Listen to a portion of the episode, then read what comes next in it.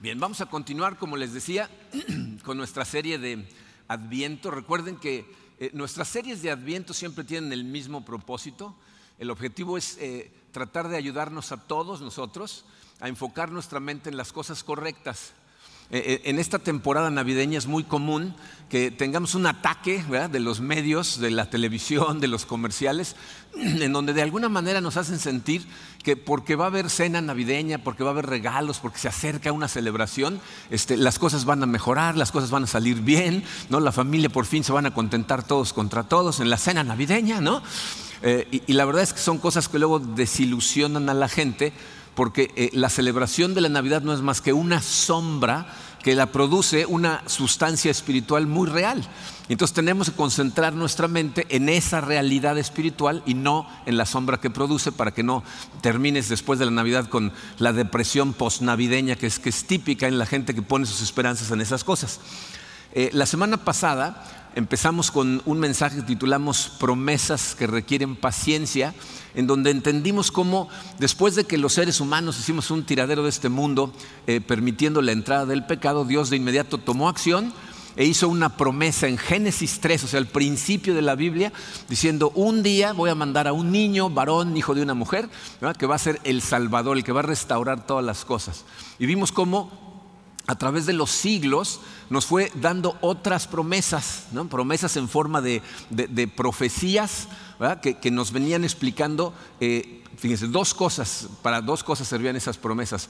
Una, para que pudiéramos reconocer al Mesías cuando viniera, y dos, para darle esperanza a la gente antes de Cristo.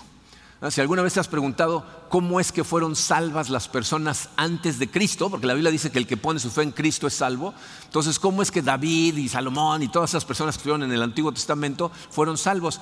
Pues fueron salvos porque pusieron su fe en la promesa en la promesa del Salvador. Entonces vimos la semana pasada todas esas promesas del Salvador. El día de hoy vamos a aprender acerca de la llegada de ese Salvador, pero vamos a aprender, fíjense, cómo el Salvador viene a irrumpir en la historia, pero de una manera muy inesperada. Ahorita lo estudiamos. Vamos a ponernos en manos de Dios, a darle gracias y analizamos esta irrupción inesperada. Padre, eh, te damos tantas gracias, Señor, por tu amor. Eh, te damos gracias, Padre, por eh, este privilegio maravilloso que es poder reunirnos en familia y venir a adorarte, a cantarte, Señor, a, decirte cuánto te amamos, eh, a darte gloria, Padre, es a lo que venimos cada semana y te damos gracias. sé, Padre, que estas palabras que vamos a estudiar el día de hoy y especialmente lo que significan para nosotros son de profunda importancia.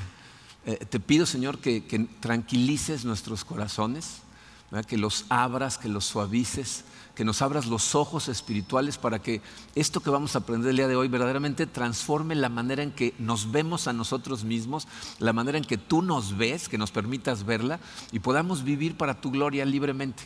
Eh, queremos ponernos en tus manos, Señor, para que todas esas cosas sucedan en el poderoso nombre de tu Hijo Jesucristo. Amén.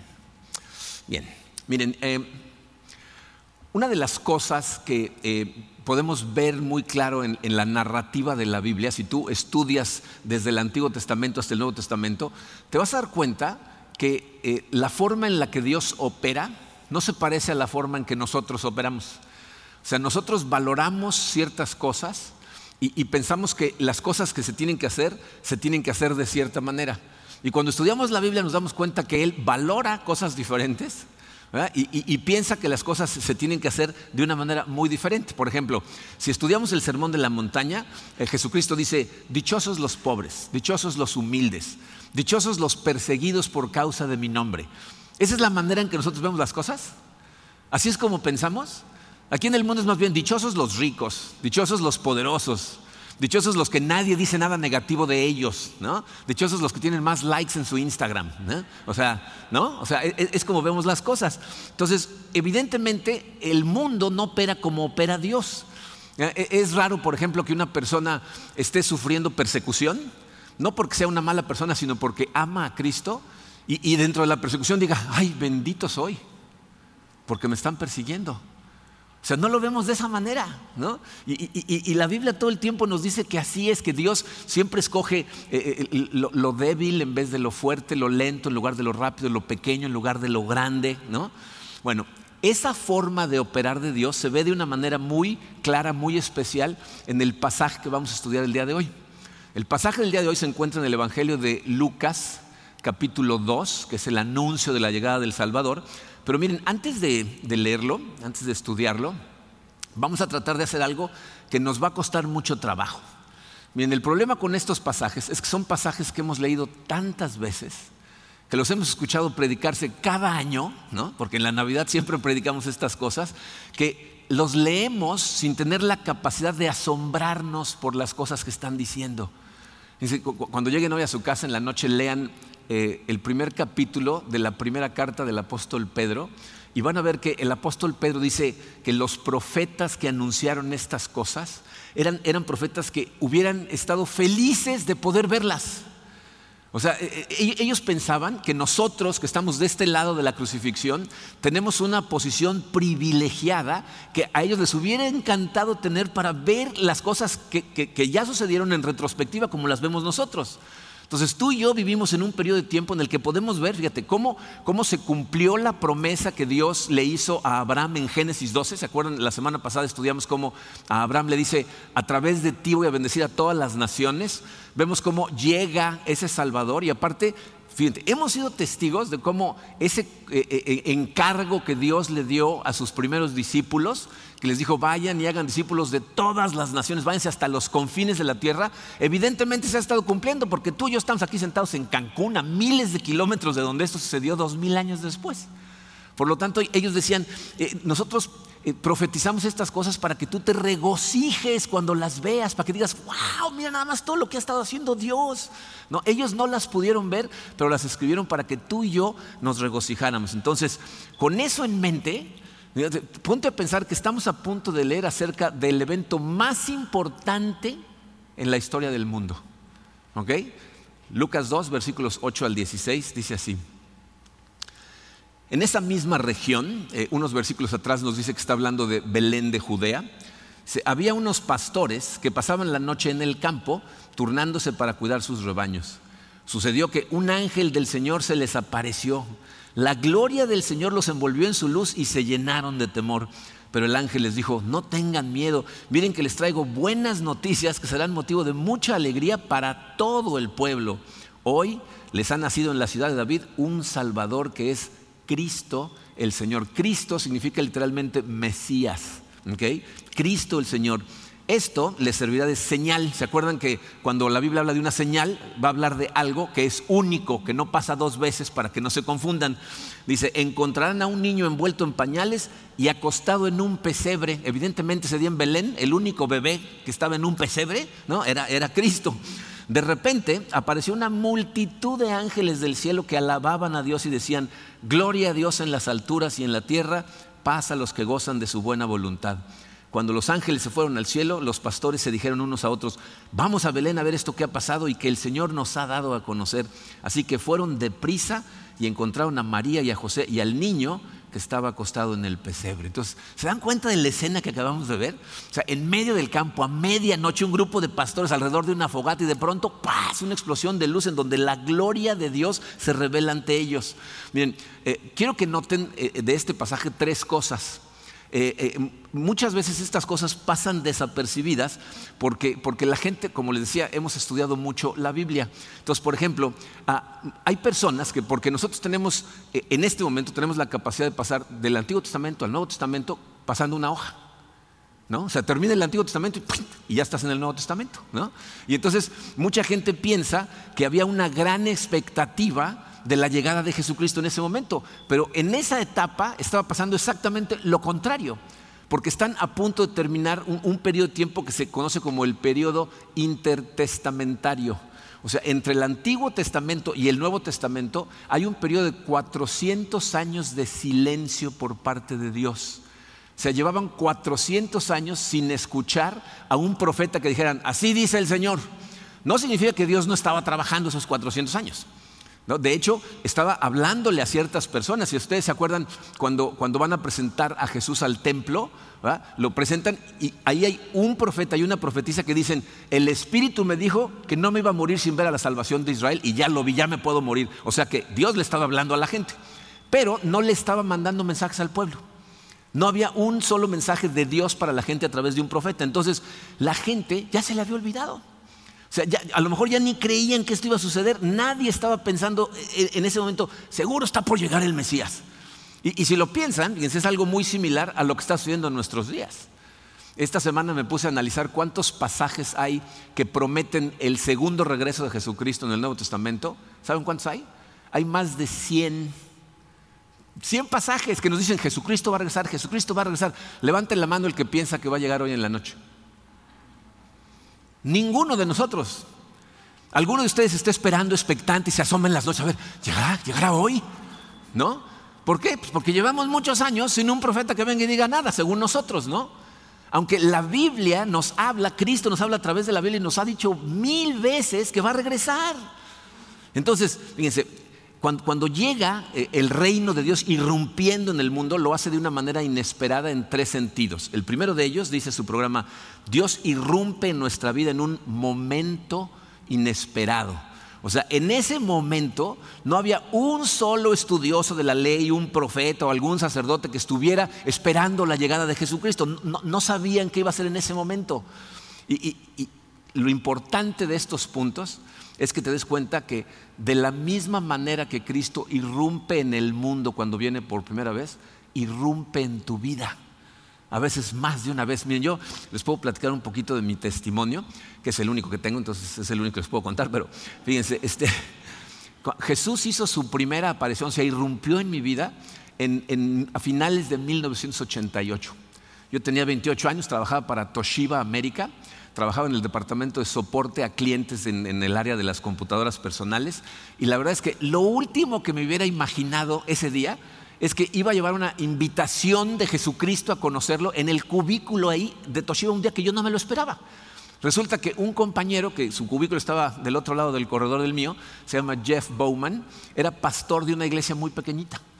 Y entonces se acercó y me dijo, este, oye, fíjate que eh, eh, en nuestra congregación, que yo no sabía de qué me estaba hablando, yo crecí en la Ciudad de México católico y según yo había la iglesia católica y la iglesia judía. No entendía que había una iglesia cristiana aparte. Entonces me dijo, tenemos un open day, ¿no? un día abierto y queremos invitarte para que conozcas nuestra congregación. Yo le dije, no sabía, pensé que era una fiesta. O le dije, ah, pues vamos, ¿no? Entonces llegué a la casa, Karina y yo estábamos recién casados, nos habíamos casado en mayo de ese año. Llegué y le dije, oye, ¿qué crees? Me invitó este Jeff para que vayamos a un día abierto a su congregación. No, me dice, son los cristianos, ya, ya, ya la... Haz cuenta que le había invitado yo a una reunión de Amway, ¿no? Nos van a vender un kit, nos van a hacer firmar algo ahí, no, no hay que ir, ¿no? Pero ya le había yo dicho que sí. Y fíjense, las reuniones eran los viernes de 7 a 9 en la noche, en una época de nuestra vida en la que andábamos en la fiesta. Entonces Karina, ahí vamos, ¿no? Y para nuestra sorpresa nos encantó. O sea, fue una cosa totalmente diferente a la que yo estaba acostumbrado en la iglesia católica. En esta iglesia, que era muy diferente a la nuestra, era una iglesia muy pequeñita, eran como, a lo mejor como unos 50 adultos y niños, ¿no? Entonces, primero cantaban con una guitarra, al final de las canciones, que eran como 20, 25 minutos, los niños iban a sus clases y todos los adultos se paraban y en unas mesas tenían brownies, café, este, refrescos, y todo el mundo se paraba ahí a comer y a platicar. ¿Y cómo te llamas? ¿Y de dónde vienes? ¿Y en dónde trabajas? Y todo el mundo interactuaba. Y luego decía Jeff, ok, vamos a estudiar. Entonces nos sentábamos todos en las sillas y con un pizarrón empezaba a explicar la Biblia exegéticamente, explicar versículo por versículo. Y para mi sorpresa, de repente alguien decía, oye, pero yo no entendí esa parte. A ver, te la explico. Yo decía, ah, ¿se vale preguntar? Y no nada más preguntar, ¿no? De repente en algún momento, no me acuerdo si Karina o yo dijimos, no, pero eso no puede funcionar así. A ver, ¿por qué no? Vamos a platicarlo. Entonces yo dijimos, ¿qué? ¿No? Entonces nos encantó. Empezamos a ir cada semana, ahí estábamos los viernes de 7 a 9, empezamos a, escuchar de la palabra de Dios. Eh, y para mí, la verdad es que de veras no saben cuántas cosas fueron una sorpresa. Cuentos que yo pensaba que eran historias para los niños, resulta que estaban en la Biblia. David y Goliat, Sansón y Dalila. Y yo decía, ah, todo esto es bíblico. No sé, yo ni idea, ¿no? Pero bueno. Tristemente duró muy poquito tiempo. Al siguiente año nos regresamos a México. Bueno, me regresé yo y me traje a Karina, porque ella no es de acá. Eh, y nos fuimos a vivir a Ixtapa. Ixtapa cuando llegamos nosotros era de este tamaño, eran siete hoteles, tres restaurantes y una tienda, o sea, no había nada, ¿no? Olvídate una iglesia cristiana. Entonces, pues nos desconectamos de alguna manera, Karina y yo. después de tan poquitos meses de estar participando en una iglesia, pues es muy fácil perder el hábito. Entonces, nos desconectamos. Eh, nos, cambiamos a Cancún tiempo después. Eh, y yo cuando llegamos aquí a Cancún, mi preocupación principal era proveer, ¿no? Ya teníamos dos niños, entonces eh, eh, me metí al mundo de los sistemas, que es lo que yo había estudiado, eh, y, gracias a Dios empecé a subir muy bien en, el, mundo hotelero, es algo que les he platicado, ¿no? Llegó un momento en que tuve un puesto muy alto en, Hoteles Melí a nivel continente, pero entonces sucedió una cosa muy interesante, fíjense. Yo estaba en el puesto más alto que podía tener en el continente americano en, mi rama, ¿no? en sistemas, era el director de sistemas corporativos estaba felizmente casado con Karina, nuestros hijos estaban perfectamente sanos y yo empecé a sentir un vacío profundo.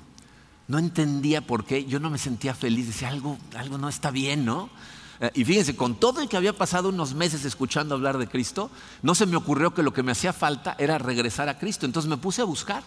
Me convertí en lo que llamamos un buscador, alguien que algo le falta y, sale a buscarlo. Estudié todas las religiones, todas las formas de pensamiento, filosofías. Platiquen con Karina, se estaba volviendo loca porque yo estaba estudiando todo. ¿no? Y entonces en un eh, seminario al que fui con Zig Ziglar, él de alguna manera como que nos, me regresó a mí al enfoque. Y por otro lado también empezó a tocar a Karina, porque de pronto un día Karina me dijo, necesitamos buscar una iglesia, necesitamos encontrar una iglesia. Y entonces eh, encontramos una iglesia que había fundado Doug Miller, que era un misionero bautista aquí en Cancún, y, empezamos a ir. Yo este, me había salido ya de la hotelería, empecé a trabajar como consultor, y la verdad es que íbamos a la iglesia, pero como observadores. Estábamos sentados, viendo desde la orillita, no participábamos en nada, ¿no? Eh, yo viajaba mucho, entonces muchas veces nada más Karina y los niños iban a la iglesia, yo andaba de viaje. Eh, y, por ahí de 1998, eh, Doug Miller quería traer a Cancún a un orador que se llama Harold Finch. Harold Finch era un hombre de negocios cristiano que andaba por todo el mundo trabajando en ciudades a través de una iglesia local en donde organizaban eh, conferencias, pero para líderes de negocios, hombres que trabajaban en la política, o sea, tratando de influenciar a los líderes de la ciudad, enseñándoles las claves del éxito de este hombre que había sido exitosísimo, pero al final les daba su testimonio y les hablaba de la importancia de Cristo en sus vidas. Entonces, Doc quería que viniera a Cancún y, en poco tiempo iba a dar una conferencia en Puebla me dijo, vamos a Puebla para que lo conozcamos y lo conozcas tú. Yo no sabía en ese momento, Doug estaba tratando fuertemente de influenciarme para, para, que yo me involucrara más. ¿no? Entonces yo iba a dar un seminario en la Ciudad de México, le dije, bueno, pues yo voy a México, te veo en Puebla, vemos a Harold Finch y nos regresamos en camión. ¿Ah? Entonces lo hicimos, eh, escuchamos a Harold Finch y luego nos regresamos en camión. ¿Saben cuánto tiempo hace el camión de Puebla a Cancún? 19 horas. Miren, e, ese viaje en camión cambió el curso de mi vida. O sea, yo ni siquiera me acuerdo eh, exactamente de las cosas que, que, platicamos durante esas 18 horas, pero me acuerdo cómo Doug me platicó lo que había sido la influencia de Cristo en su vida, las cosas que él había este, sido testigo de cambios de, vida de gente, por qué se había hecho misionero, ¿no? Eh, o sea, me, fue platicando de, una manera muy divertida. Cuando llegamos a Cancún, yo le dije a Karina, tenemos que involucrarnos, o sea, necesitamos meternos más a esto, ¿no? O sea, eh, eh, desde ese momento en adelante mi camino se desvió hacia lo que un día iba a ser comunidad de fe. En, el 99 llegó Terry Hendricks como pastor de esa misma iglesia ah, y entonces empezó a disipularme. Y Terry Hendricks era, la verdad es que era un, personaje increíble. Él era un pastor a la antigua, o sea, él empezaba el servicio con él cantando. O sea, él sacaba su guitarra, a todos nos daban una carpeta con las canciones, decía, la 27, y cantaba él al frente y todos cantamos, ¿no? Entonces, cuando empecé mi discipulado con él, lo que hacíamos es, llegaba yo con mi guitarra, a mí me encantaba tocar la guitarra, y entonces cantábamos como durante media hora y después estudiábamos la Biblia. Entonces, un día me dice, ¿por qué no te subes a cantar conmigo? Y le dije, pues, ok, desde este domingo llegué a la casa con Karina. ¿Qué crees? Voy a empezar a cantar los domingos. Ahora ya no vamos a poder faltar. Dije, sí, no lo había pensado. Dije, yo no, lo pensé bien, ¿no? Le dije, pero pues ya me comprometí, ¿no? Pero así, fíjense en dónde estábamos, ¿no? Y entonces, este, eh, pues empezamos, ¿no? Eh, eh, ese año, el, año 2000, el 2001, les he platicado en otras este, ocasiones cómo fue donde más profundamente nos conectamos, porque para ese momento en nuestra vida fueron dos de los años más complicados, como pareja, como familia, por muchas cosas, ¿no? Pero fíjense, fue entonces, escuchando a Terry Hendricks, que me di cuenta que yo estaba atrapado en, el ciclo exhaustivo en el que viven muchísimos cristianos. Es decir, iba a la iglesia y escuchaba un sermón en donde me cacheteaba espantosamente, ¿no? Me hacía ver la duplicidad de mi vida, ¿no? De que sabía cómo tenía que vivir, pero por, por, otro lado no estaba viviendo de la manera que la Biblia me estaba enseñando a vivir. Y entonces me enojaba conmigo y decía, no, ya, no voy a hacer eso nunca más, ¿no? Y entonces por fuerza de voluntad aguantaba a veces seis semanas, dos meses, al rato mm, volvía a recaer, regresaba a los patrones viejos de comportamiento, me sentía como una cucaracha totalmente culpable. ¿Y, saben qué es lo peor del caso? Que si esas cosas no se las platicas a nadie, piensas que eres el único. Entonces estás sufriendo porque ves a todo el mundo como si estuvieran muy bien y, y ¿sabes qué aprendes a hacer? A pretender. Se empieza a pretender como que todo está bien cuando sabes que no está bien. Y entonces en un mensaje de, Terry, Dios me abrió los ojos. Yo no sé si les ha pasado que de repente escuchas un mensaje y parece que Dios te está hablando a ti. No, no puedes ni quitarle la vista al que está hablando. Mm, a mí me ha tocado bajarme de aquí gente que me dice, ¿quién te contó mi vida? Así enojados, ¿no? el Espíritu Santo, ¿no? Pero fíjense, ese sermón de Terry me hizo darme cuenta de varias cosas. Para empezar, de, de el, el el odio, el enojo con el que Dios veía el pecado, que es la causa de la crucifixión de Cristo. Pero también me hizo ver que Jesucristo me amaba tal y como soy. Y que si bien la Biblia nos enseña que necesitamos permitirle irnos transformando poco a poco, su amor es incondicional porque nos ama por lo bueno que es Él, no por lo buenos que somos nosotros. Miren, es, esa comprensión de ese día, no saben, me liberó de tantas cadenas fue cuando verdaderamente empecé a, crecer espiritualmente. Y, no les estoy tratando de decir que en ese sermón Dios arrancó toda mi vida y empecé a vivir la vida correctamente. Quiero que quede muy clarito. Los cambios más importantes que van a pasar en tu vida pasan a través de años y años y años de Dios trabajando en tu corazón. Necesitas saberlo, ¿ok? Pero lo maravilloso de esa transformación es que tú ni te das cuenta cómo sucede. O sea, mientras tú sigues adelante y sigues leyendo tu Biblia y sigues orando y, sigues confesando y sigues arrepintiéndote, Dios te va transformando. Y un día cuando volteas hacia atrás dices, wow, o sea, te das cuenta de cuántos cambios ha hecho en ti, pero hace bastante más de lo que a nosotros nos parece. O sea, en el momento parece una lucha no encarnizada, pero Dios te está transformando. ¿Ok? Pero lo importante es que entiendas, Dios se aparece cuando menos lo esperas.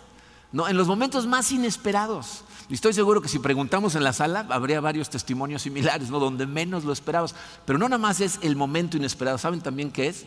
Dice el número dos, Dios irrumpe en nuestra vida en un lugar inesperado. O sea, en donde menos lo esperas. Dice, Belén, eh, aunque hay eh, una escritura en la Biblia, en el Antiguo Testamento, de un profeta que profetiza que el Mesías va a nacer en Belén, Nadie absolutamente está esperando que nazca en Belén. O sea, no hay nadie en Belén diciendo, aquí tiene que llegar algún día. La verdad es que, miren, Belén eh, eh, era, un pueblito tan intrascendente que pasaba desapercibido. Eh, Belén se encuentra, hay una carretera que va de Jerusalén a Hebrón, que hoy es una carretera, ¿no? en aquel entonces era un camino muy grande. Bueno, en esa carretera tenías que salirte de la carretera por un caminito varios kilómetros y llegabas a Belén. Pero era un pueblito, imagínense, los, arqueólogos calculan que tenía más o menos como 300 habitantes. ¿No? Entonces era un pueblo que pasaba totalmente desapercibido. Miren, eh, a lo mejor la mejor manera de entender este, Belén es comparándolo. ¿Alguno de ustedes conoce Bolmay? ¿Nadie? ¿Ninguno? ¿Ni uno solo? Bolmay es un pueblito que está afuera de la carretera de Valladolid y tiene 312 habitantes. Ahí sí literalmente ponen habitantes 312 más uno, ¿no? O sea, cuando nace un ¿no? O sea, porque es de ese tamaño y nadie lo conoce, ¿no? Nadie se acuerda de Bolmay, ¿no? Eh, eh, podemos pensar también en él como Tizimín. Tizimín es un lugar bastante más grande y ese seguramente lo conocen. Pero ¿saben por qué lo conocen? Porque viven aquí en Cancún. Pregúntale de Tizimín a alguien en la Ciudad de México, en Guadalajara, en Mérida. ¿Sabían ustedes que Tizimín fue la capital del estado original? Y después, como había demasiados moscos, las españolas no les gustaban y lo movieron a Valladolid. Y entonces Tizimín pasó al olvido. Y lo mismo le pasó a Belén. Belén tuvo un tiempo que fue muy famoso, o sea, más o menos mil años antes del nacimiento de Cristo. Allí nació el rey David. Si lees el libro de Ruth, toda la trama, excepto por los primeros cuatro o cinco versículos, sucede en Belén de Judea. O sea, había sido muy, muy famoso. Pero para ese momento, cuando Jesús nace, nadie esperaba que fuera. Es más, no es hasta el momento en que llegan los hombres sabios del Oriente y Herodes pregunta a los estudiosos de la ley, a los maestros, ¿dónde van a ser el Mesías? Hoy tenemos que ir a estudiar. Y se van todos a estudiar y dicen, en Belén. Ya hasta se les había olvidado. ¿Ok? Bueno, otra vez, lo importante es que lo relaciones con lo que sucede en tu vida, porque lo mismo nos sucede a nosotros. Si yo jamás me hubiera imaginado que en un cubículo de Toshiba se iba a presentar Jesús a invitarme a conocerlo. O que luego en un viaje en camión iba a zarandear mi corazón para siempre. Uno, se imaginaría que esas cosas eh, nada más pasan en la iglesia, ¿no? Que, a muchos les pasa, ¿eh? O sea, hay testimonio. De hecho, yo conozco a gente que, que, me dan el testimonio de que un día estaban en la iglesia, empiezan las alabanzas y no saben por qué, pero empiezan a llorar. Y no se pueden detener y las alabanzas son lo que hace el rompimiento en su corazón. Pero tengo también montones de personas que te dan el testimonio de que eh, Dios se apareció en medio de una crisis, Ah, Dios apareció en un viaje de negocios en donde hubo serios problemas. Eh, aquí tenemos varios testimonios de gente a la que Dios se les apareció en una cama de hospital, enfrentando la posibilidad de perder la vida o de un familiar muy querido la posibilidad de perder la vida. Pero les voy a decir qué es lo importante. Lo importante es cuando Dios se aparece, necesitas tomar acción. a estos pastores ¿Qué hacen en el momento que se van los ángeles? Les dice, van a ser el Salvador. Vamos corriendo a ver estas cosas que nos dijeron. Vamos deprisa, dicen. Y eso es lo que tienes que hacer. Tienes que moverte lo, más rápido posible. Porque miren, el problema es que muchos de nosotros somos, eh, eh, en relación al llamado de Dios, somos como Mark Twain en relación al ejercicio. ¿Algunas han oído la frase de Mark Twain? Decía, hay veces que siento una necesidad irrefrenable de hacer ejercicio y cuando me sucede me acuesto hasta que se me pasa. Y, muchos de nosotros eso es lo que hacemos con el llamado de Dios, ¿no? De repente en un mensaje toca tu corazón, te jala, te llama, y entonces te vas hasta que se te olvide, ¿no?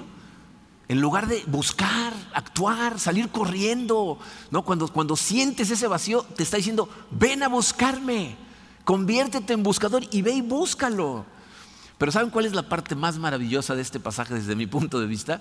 Eh, eh, lo tercero que podemos ver en cuanto a lo inesperado de, las acciones de Dios eh, y que nos muestra cómo verdaderamente Dios opera de forma diferente. El número tres dice, Dios irrumpe en la vida de gente inesperada. No nada más en el momento menos pensado y en el lugar que menos esperas, sino a la gente que menos esperas. Miren, ven, la maravilla de cómo opera Dios. Imagínense a Dios en el cielo planeando con los ángeles porque está a punto de nacer Jesús. ¿no? A ver, van a ser mi único hijo, ¿no? El salvador del mundo. Vamos a organizarle una fiesta de bienvenida. Ok, los ángeles, ¿no? ¿A quién le invitamos? Ya sé, los pastores.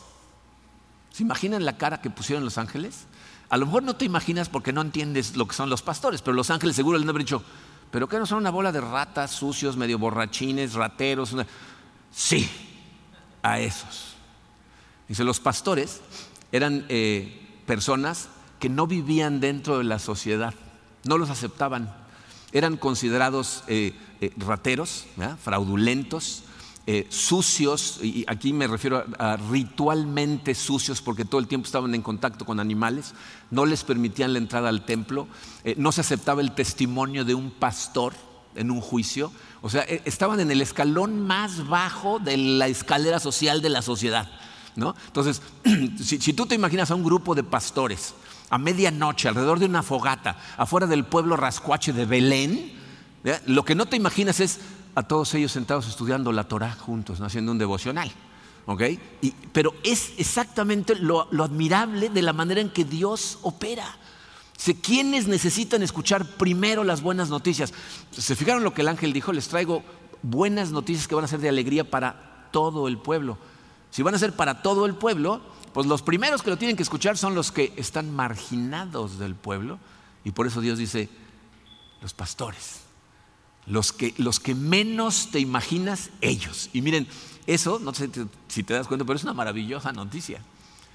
Porque miren, el problema es que mucha gente piensa que Dios nada más llama a, la gente que tiene su vida en orden, que tiene su corazón eh, sano, sus relaciones funcionales, porque muchas veces lo que vemos es a mucha de la gente que se ha dejado transformar y los vemos también que decimos, es que a esto salva Dios. ¿no? Y, no nos damos cuenta de que al revés, ¿no? Sea, a lo que salva es a la gente que esté en un tiradero. ¿Saben qué me parece a mí de lo más simpático? hace como dos, tres semanas estaba con mi hermana Lina, que aquí está presente, y estábamos eh, eh, platicando de cómo nos da risa de la gente que me conoce en el contexto de la iglesia y piensa que yo siempre he sido un buen chico, ¿no? Mira, hasta mi sobrina se carcajea. Mi mamá le da risa porque tiene un grupo de estudio que hay veces dice que las señoras le dicen, ay, pero qué bendición haber sido tener un hijo como Marco, ¿no? Y mi mamá no hace nada. porque no saben las canas que le sacamos a mis papás. Todos mis hermanos y hermanas y yo, bueno, no todos, pero casi todos, la verdad es que le sacamos canas.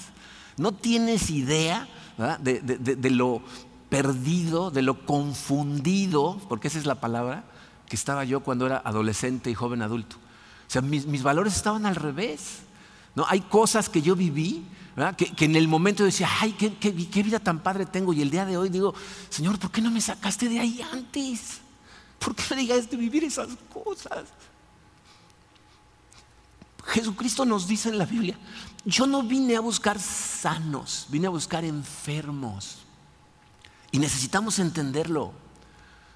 Miren, no saben cómo me gustaría que todos, absolutamente todos, llegáramos a entender.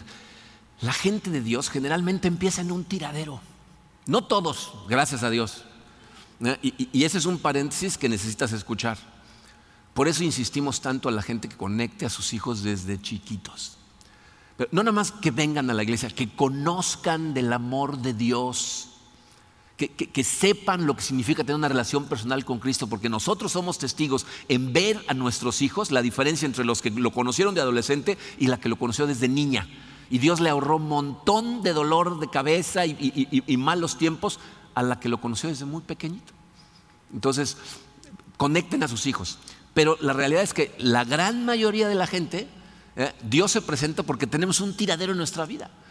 Y, sí, estamos siendo santificados y eso es algo maravilloso, pero todos empezamos mal y aparte en el camino recaemos y nos levantamos y recaemos. Yo personalmente a mí me encantaría estar mucho más avanzado de lo que estoy, pero les puedo decir con toda tranquilidad, me siento seguro en el proceso de lo que Dios está haciendo en mi vida, porque puedo ver la transformación que ha hecho y aparte me siento seguro en el amor que me tiene gracias a Cristo, no gracias a mí. Em, leí una frase esta semana que está maravillosa, la escribió un señor que se llama Robert Farrer, dice, la gracia no puede prevalecer en la vida de una persona hasta que esa certeza eterna que tenemos de que alguien está llevando la cuenta desaparezca por completo. ¿Entienden lo que está diciendo? O sea, la gracia, o sea, tu modo normal de vida no va a ser libre, lleno de gozo, sintiéndote perdonado, hasta que desaparezca para siempre la idea que tenemos de que Dios está arriba llevando la cuenta de lo que hacemos bien o mal. Si tú crees que Dios en la mañana amanece y dice, a ver, Marco, eh, ya se levantó, no agarro la Biblia.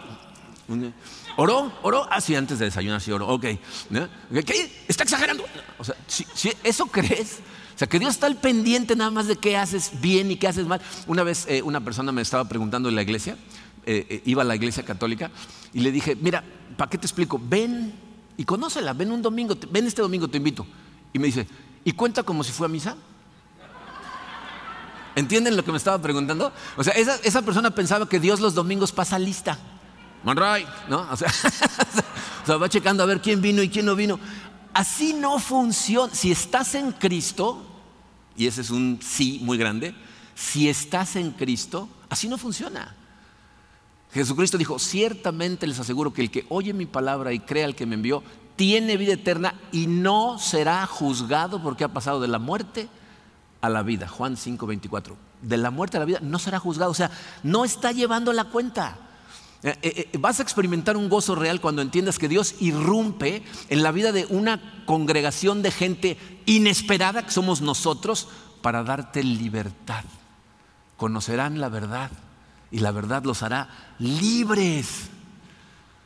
Entonces, fíjate, dos consideraciones al respecto. En primer lugar, ¿qué significa esto para ti? Yo me he dado cuenta cuando la gente eh, lleva cierto tiempo eh, conociendo a Cristo, estudiando, escuchando mensajes, le empieza a ser cada vez más fácil recibir la gracia de Cristo y recibir la gracia de los demás. Pero ¿saben cuál nos cuesta mucho trabajo? Tener más gracia para con nosotros mismos. Somos muy duros con nosotros. E, e, es normal que el Espíritu Santo te confronte en un mensaje. De hecho, cuando la gente me dice, hoy me cacheteó el mensaje, le digo, muchas felicidades.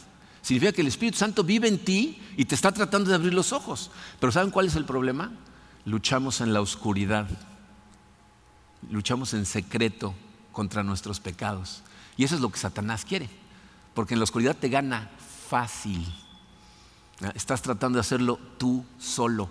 Pero si lo arrastras a la luz, si lo sacas, si se lo dices a Dios, si se lo cuentas a gente de tu confianza, ahí ah, claramente la Biblia dice que esa oscuridad nunca va a poder vencer a la luz de Dios, pero necesitas sacarlo a la luz.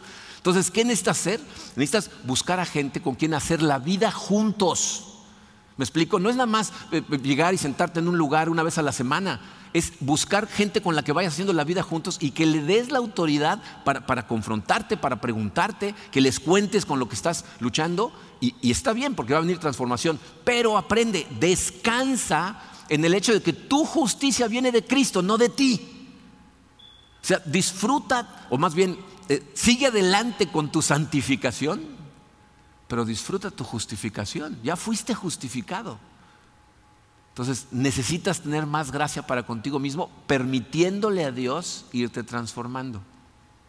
¿Qué significa para la gente que amas que parece estar fuera del alcance de Jesucristo? Yo creo que todos tenemos por lo menos a un ser querido que pensamos, hijo, este no se va a salvar nunca. ¿no? Está fuera del alcance de Jesucristo. Acuérdate, necesitas seguir confiando que Dios salva a gente inesperada.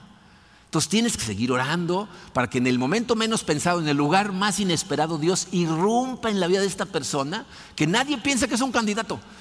¿Se acuerdan de Saqueo en la Biblia? Era el jefe de los recaudadores de impuestos de Jericó. Era la última persona que incluso los seguidores de Cristo pensaban que se iba a salvar. Y es el que va directo y salva. Entonces no te rindas. Sigue orando. Y, aparte, ¿sabes qué tienes que hacer? Sé una luz en sus vidas. No, des bibliazos. Sé una luz. apenas esta semana pasada me dio una persona testimonio en la tienda, nos encontramos en la fila del súper y me platicaba cómo uno de sus hijos estaba en rebelión con el asunto de la iglesia y de tanto que los vio a ellos estar estudiando su Biblia, orando, eh, dejaron de decirle cosas, simplemente fue una luz y ya cambió, ya está conectado. Entonces, sé una luz para la gente a tu alrededor, ¿ok? Bien, el día de hoy quisiera eh, darnos a todos un poquito de esperanza, pero va a tomar mucha honestidad de todos. Si todos somos honestos, nos vamos a dar eh, mucha esperanza mutuamente. Les voy a pedir algo que es un poquito diferente, dos cosas. La primera, eh, cierren sus ojos, por favor, un momento. Les voy a hacer una pregunta, quiero que consideren con los ojos cerrados. Una sola pregunta. Escucha bien toda la pregunta antes de contestar. Fíjense, ¿cuántos de ustedes dirían que, aunque eh, están conscientes que el yugo del pecado ha sido roto por Jesucristo, y, tú lees tu Biblia lo mejor que puedes, a lo mejor no lo que deberías, pero lo mejor que puedes, eh, oras, atiendes a los servicios, pero si fueras totalmente honesto, reconocerías que todavía te encuentras de vez en cuando luchando con cosas que desearías desesperadamente que el Espíritu Santo arrancara de tu vida. Si tú te encuentras en esa situación, levanta la mano. Alto. Ahora, sin bajar la mano, abre los ojos y voltea alrededor. ¿Qué? Todos. Los que no la levantaron pueden participar en Mentirosos Anónimos que tenemos todos los miércoles. Miren, la realidad es que esto es lo que significa ser cristianos. Ser cristiano significa que estás en el proceso de santificación, pero seguro en tu salvación y al mismo tiempo te la pasas rogándole a Dios para que te siga transformando. Eso significa que tienes que venir y dejar de ver a la demás gente para compararte con ella. Porque mucha gente viene y dice, ay, mira, es que ese se ve tan maduro. Y aparte lleva un grupo, ya me dijeron que da la clase de no sé qué, no. Y yo que soy un vago, ¿qué tal si los dos son unos vagos? ¿No? Estamos en el mismo lugar, llegas y las mujeres ven a, una mamá con los niños muy bien portados y dicen, híjole, esa mujer es una excelente mamá y yo soy malísima mamá. ¿Qué tal que las dos son malísimas mamás? Y Dios las ama a las dos y las bendice a las dos porque Él es bueno, no porque tú eres excelente mamá. Necesitas venir sabiendo que la, gente en domingo, toda se ve bien. ¿Ok? Toda se ve bien. Ninguno estamos bien. Todos estamos en la batalla, todos estamos caminando hacia allá. ¿Ok? Entonces, ser hijo de Dios significa confiar en el proceso, confiar en lo que Dios está haciendo en tu vida, pero ser libre de la autocondenación que te congela. No funciona, no sirve de absolutamente nada. Entonces, para terminar el día de hoy, lo segundo extraño que les voy a pedir que hagamos, vamos a orar, pero les voy a pedir que pongan sus manos enfrente de ustedes y se imaginen que tienen en sus manos eso que les gustaría que Dios arrancara para siempre de sus corazones y vamos a orar. Padre Santo, te damos tantas gracias por tu amor. Te damos gracias, Señor, por haber irrumpido en nuestras vidas de la manera en que lo hayas hecho. Seguramente fue inesperado, seguramente no sabíamos en dónde iba a suceder, pero sucedió. Y Señor, tú conoces nuestros corazones y, sabes que a veces estamos frustrados batallando con estas cosas. Te pido el día de hoy que nos ayudes a creer a creer en ti, que tú puedes hacer esta transformación. Te pedimos, Señor, que esto que tenemos en nuestras manos lo empieza a cincelar de nuestro corazón, que empieza a moldear nuestro corazón para que esto poco a poco desaparezca. Y aunque el proceso de transformación, Padre querido, dure 20 años, ayúdanos a recordar en todo momento que tú eres fiel, que tú eres bueno y sobre todo suficiente que nos basta con tu gracia. Ayúdanos a creer en ti, Padre. Te lo pedimos en el poderoso nombre de tu Hijo Jesucristo. Amén.